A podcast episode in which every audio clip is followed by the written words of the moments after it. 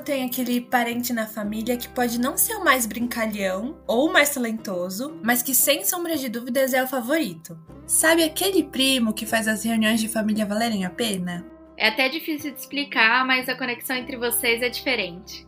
Eu sei, eu também tenho uma prima assim.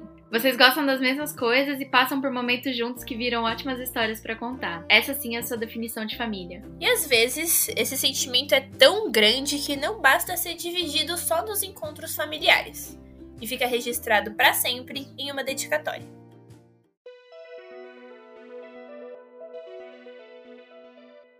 Alguma vez você já ganhou um livro de presente ou comprou em um sebo e nele tinha uma mensagem escrita à mão na primeira página? Principalmente quando a dedicatória não foi feita para você, mas de alguma forma aquele livro vai parar na sua mão, é normal ficar curioso e querer descobrir quem foi que escreveu, para quem e qual história que essas pessoas tinham. A gente sempre teve essa curiosidade. E foi por isso que procuramos pessoas que já receberam ou escreveram dedicatórias para descobrir as histórias que existem além do texto. Todo livro com dedicatória tem duas histórias. A do livro e a outra por trás da dedicatória. O Página Marcada conta as histórias por trás das dedicatórias em livros e é uma produção de Beatriz Cristina, Giovanna Stival e Vitória Martinelli. De Júlia para Ana Clara.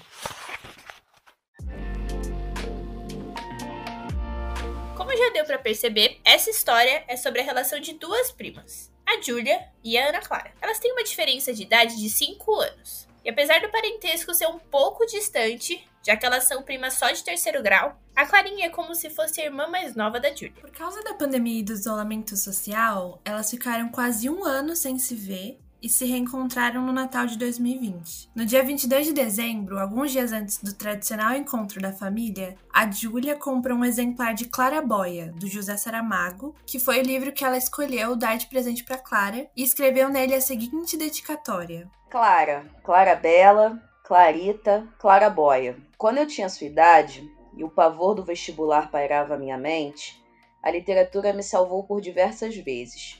Me deu colo e consolo num momento tão confuso, tão intenso que eu, uma menina de 17 anos, não conseguia lidar muito bem.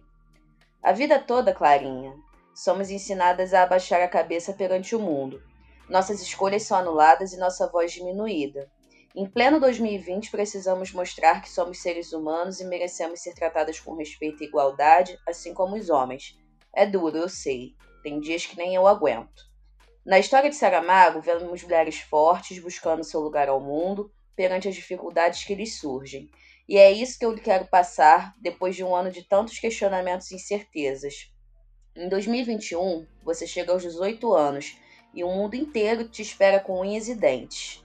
Que você saiba encará-lo da mesma forma, mas que nunca perca sua doçura e sua bondade.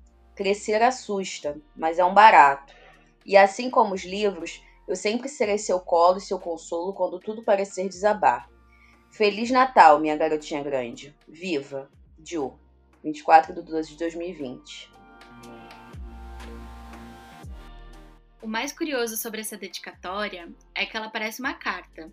Ela é bem extensa e uma página só não foi suficiente, já que a Julia precisou também escrever no verso. Acho que é a maior dedicatória que a gente viu até hoje, né? É sim, uma das maiores. Ela inclusive menciona uma parte muito importante da vida da Clara, que nessa época estava estudando para prestar o vestibular no Rio de Janeiro, a cidade em que elas moram.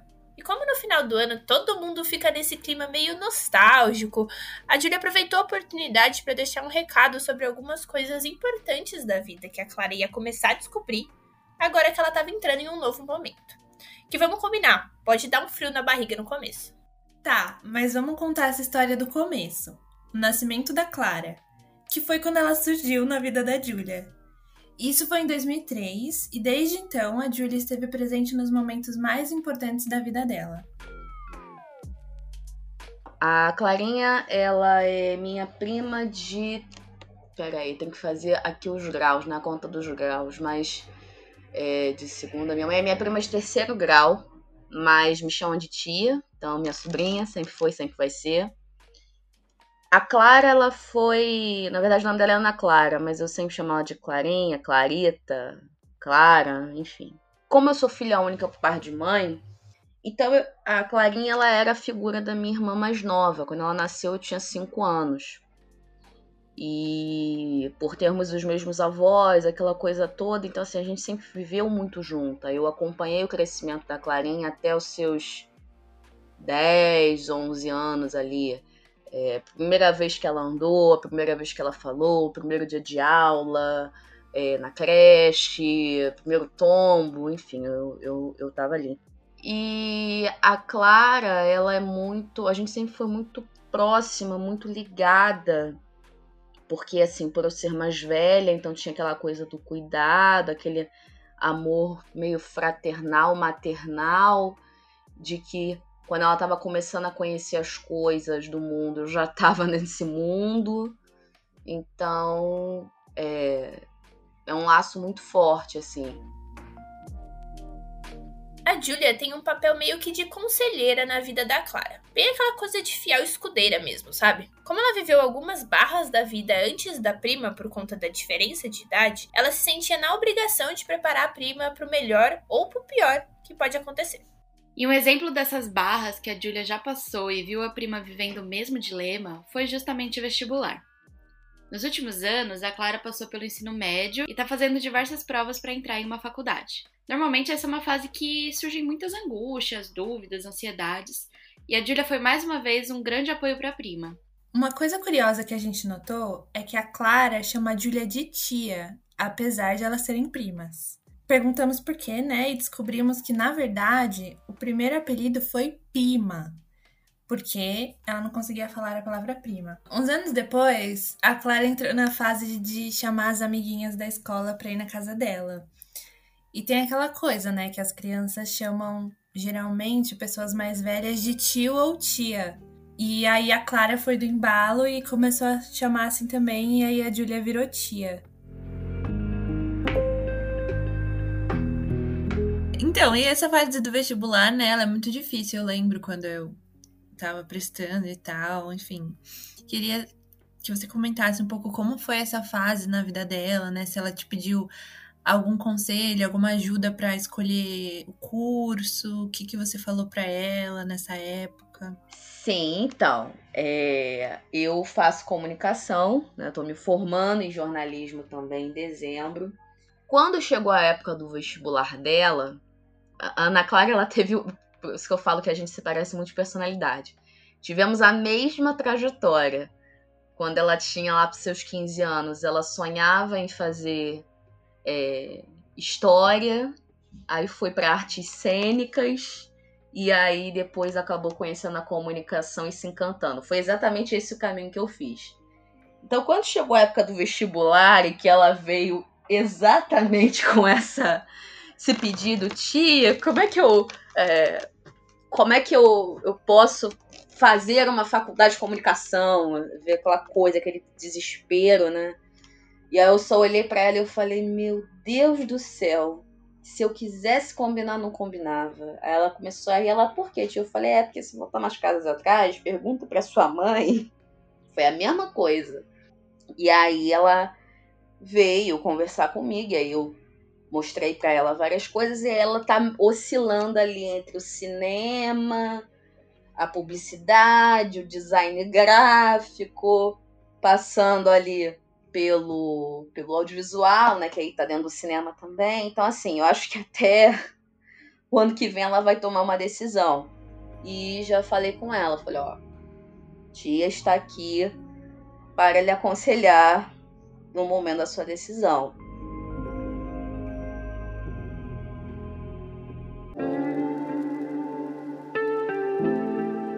Coisa que elas têm em comum é o amor pelos livros. A Julia começou a ler e escrever com só 3 anos de idade, muito incentivada pela mãe, que comprava vários livrinhos para ela. Uma coisa bem especial que ela contou pra gente é que desde que a Clara nasceu, todos os presentes que a Julia deu para ela foram acompanhados por um bilhete escrito à mão, e no caso dos livros, em formato de dedicatórias.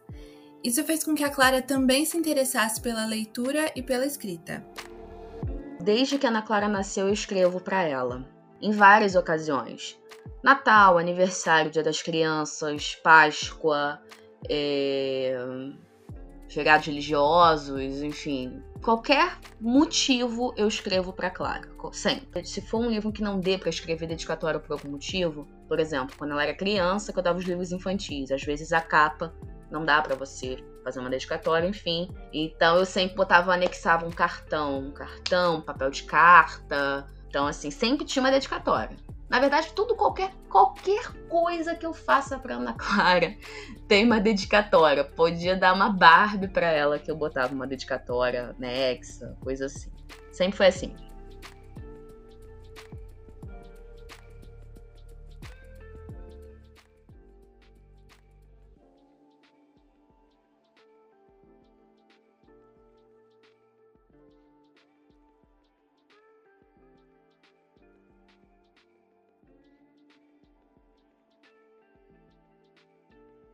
Até hoje, a troca de livros entre elas é bem constante.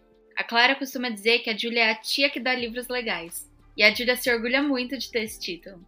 No Natal de 2020, a Julia decidiu que daria um livro para Clara, mas ela não tinha nenhuma obra em mente. Por isso, ela decidiu dar uma volta em uma livraria e, como a gente já mencionou, escolheu a obra Clara Boia, do José Saramago, e decidiu que aquele era o presente perfeito. A escolha teve um motivo. Quando a Julia tinha 17 anos, a mesma idade que a Clara tinha quando recebeu a dedicatória, ela também estava passando por momentos de incertezas, mudanças e algumas transições em sua vida. Foi justamente nessa época que ela leu Ensaio sobre a Cegueira, um clássico do Saramago, que, como ela diz pra gente, moldou seu caráter. Ela pensou então que as palavras do autor poderiam também servir de base para a vida da Clara naquela fase. Então, quando eu, como eu falei, né, quando eu fui na, na livraria comprar o livro para ela, eu não tinha ideia do que eu ia dar para ela. Eu não fui pensando, ah, vou dar um Saramago, vou dar um Fernando Pessoa. Não, não fui. Eu, eu realmente falei assim, não, eu quero achar algo que eu bato o olho e falo, não, isso aqui é para Clara. E foi exatamente o que aconteceu. Quando eu tinha a idade dela e eu tava passando por esse mesmo momento que ela tava vivendo ano passado, no final do ano, foi quando eu li é, Ensaio sobre a Cegueira. E aí, quando eu bati o olho e vi que era um livro do Saramago, eu falei, pô, estamos voltando cinco anos no tempo aí.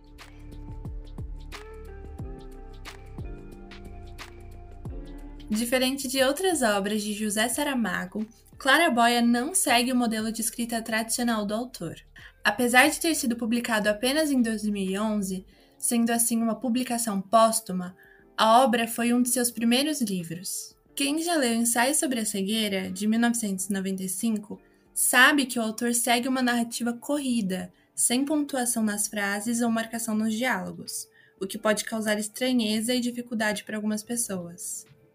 Mas em Claraboia, esse estilo ainda não era aplicado pelo autor. Por isso a leitura consegue ser bem mais fluida e fácil do que suas outras obras. E como em outras histórias, há a presença de elementos sociais e políticos que dominam o enredo.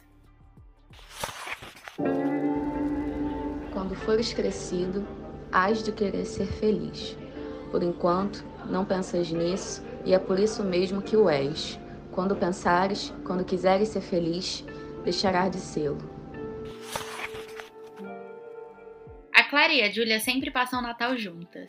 Essa data geralmente já é comemorada em família mesmo, mas para elas o significado é bem importante porque é o momento que elas se encontram com os avós, que são duas figuras muito importantes na vida delas. E em 2020 o encontro foi mais especial ainda, já que fazia um tempo desde que a família não se reunia, muito por conta do isolamento social e da pandemia. Na verdade, essa tradição ela já vem desde antes de eu nascer, talvez até acho que desde antes do, da minha madrinha e do meu primo, que é o pai da Clara, terem nascido, que os natais sempre eram e são na casa dos meus avós, que são os avós da Clara, Gera, sempre passamos juntas, sempre. É, é tradição, assim. Sempre passamos desde que ela nasceu. E vai ser assim até o dia que eu morrer. É, a família é muito importante, né, para você, já deu pra perceber, assim. Sim, os nossos avós, especialmente, eles são tudo e mais um pouco pra gente. Bom, mas para além dessa união com a família, existe outro ponto que se destaca entre elas. Na dedicatória que a Julia escreveu, uma passagem chamou a nossa atenção. Abre aspas. A vida toda, Clarinha, somos ensinadas a baixar a cabeça perante o mundo. Nossas escolhas são anuladas e nossa voz diminuída. Em pleno 2020, precisamos mostrar que somos seres humanos e merecemos ser tratadas com respeito e igualdade, assim como os homens. É duro, eu sei. Tem dias que nem eu aguento. Fecha aspas. Assim, eu amo a minha família de paixão, mas a minha família ela tem uma carga muito machista. Muito machista não só minha família, mas enfim, já passei, infelizmente todas nós já passamos por situações de machismo. E, e a Clara, algumas vezes ela veio conversar comigo sobre situações machistas que ela viveu, seja na escola ou até com o próprio pai, que é, meu primo, apesar de ser uma pessoa maravilhosa, ele ainda está numa fase de desconstrução.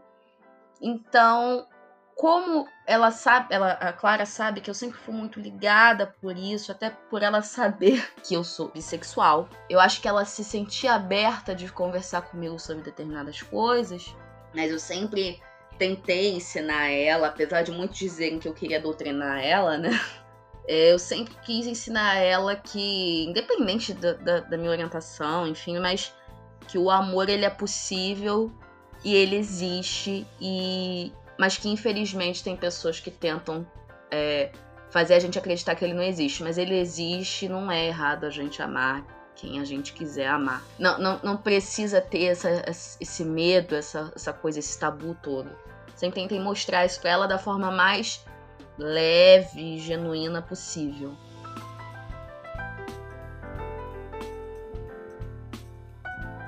Essa é uma frase carregada de significados. E dá pra ver que a questão de gênero, principalmente a luta das mulheres, é algo muito importante para as duas. Isso porque a presença feminina na família delas é muito forte, já que é composta em sua maioria justamente por mulheres.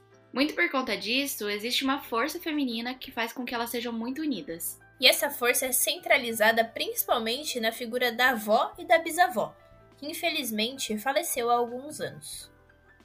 Esse acontecimento uniu mais a Julia e a Clara, que sempre quando estão juntas, revivem algumas lembranças da Bisa para manter essa conexão. A minha bisavó, ela.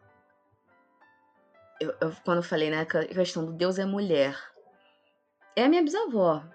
Ela, ela sempre foi tudo e depois que ela se foi, ela passou a ser mais tudo ainda. E para Clara também. E tanto eu quanto ela temos essa coisa de revisitar determinadas histórias, momentos. E ela também tá agora ficando mais velha e, e, acaba às vezes sabendo de coisas que aconteceram quando ela era pequena ou quando ela nem tinha nascido, que ela se identifica. Enfim, mas a, a minha bisavó, tanto para mim quanto para ela, sempre foi uma coisa muito sagrada. Eu acho que, que a, as mulheres elas têm isso, né? De principalmente as que são da mesma família, aquela coisa de querer passar coisas de uma geração para outra, de uma pessoa para outra. Então, mas, mas temos isso, somos somos pessoas bastante fortes. Tivemos quem nos ensinasse a ser fortes também.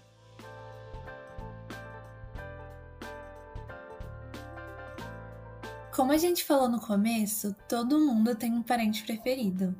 E depois desse episódio até bateu uma saudade de passar as peças de fim de ano com os meus primos. Se de alguma maneira você se identificou com a relação da Julie e da Clara e também tem uma história assim, com uma prima ou um primo favorito, conta pra gente no nosso Instagram, paginamarcada.pod. Ah, e também, se você quiser conhecer mais histórias por trás de dedicatórias, escute os outros episódios desse podcast e continue nos acompanhando.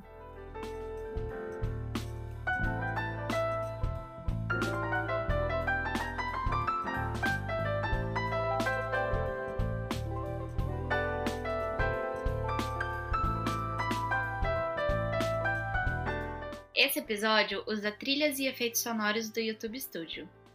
Criação, roteiro, apresentação e edição: Beatriz Cristina, Giovanna Estival e Vitória Martinelli.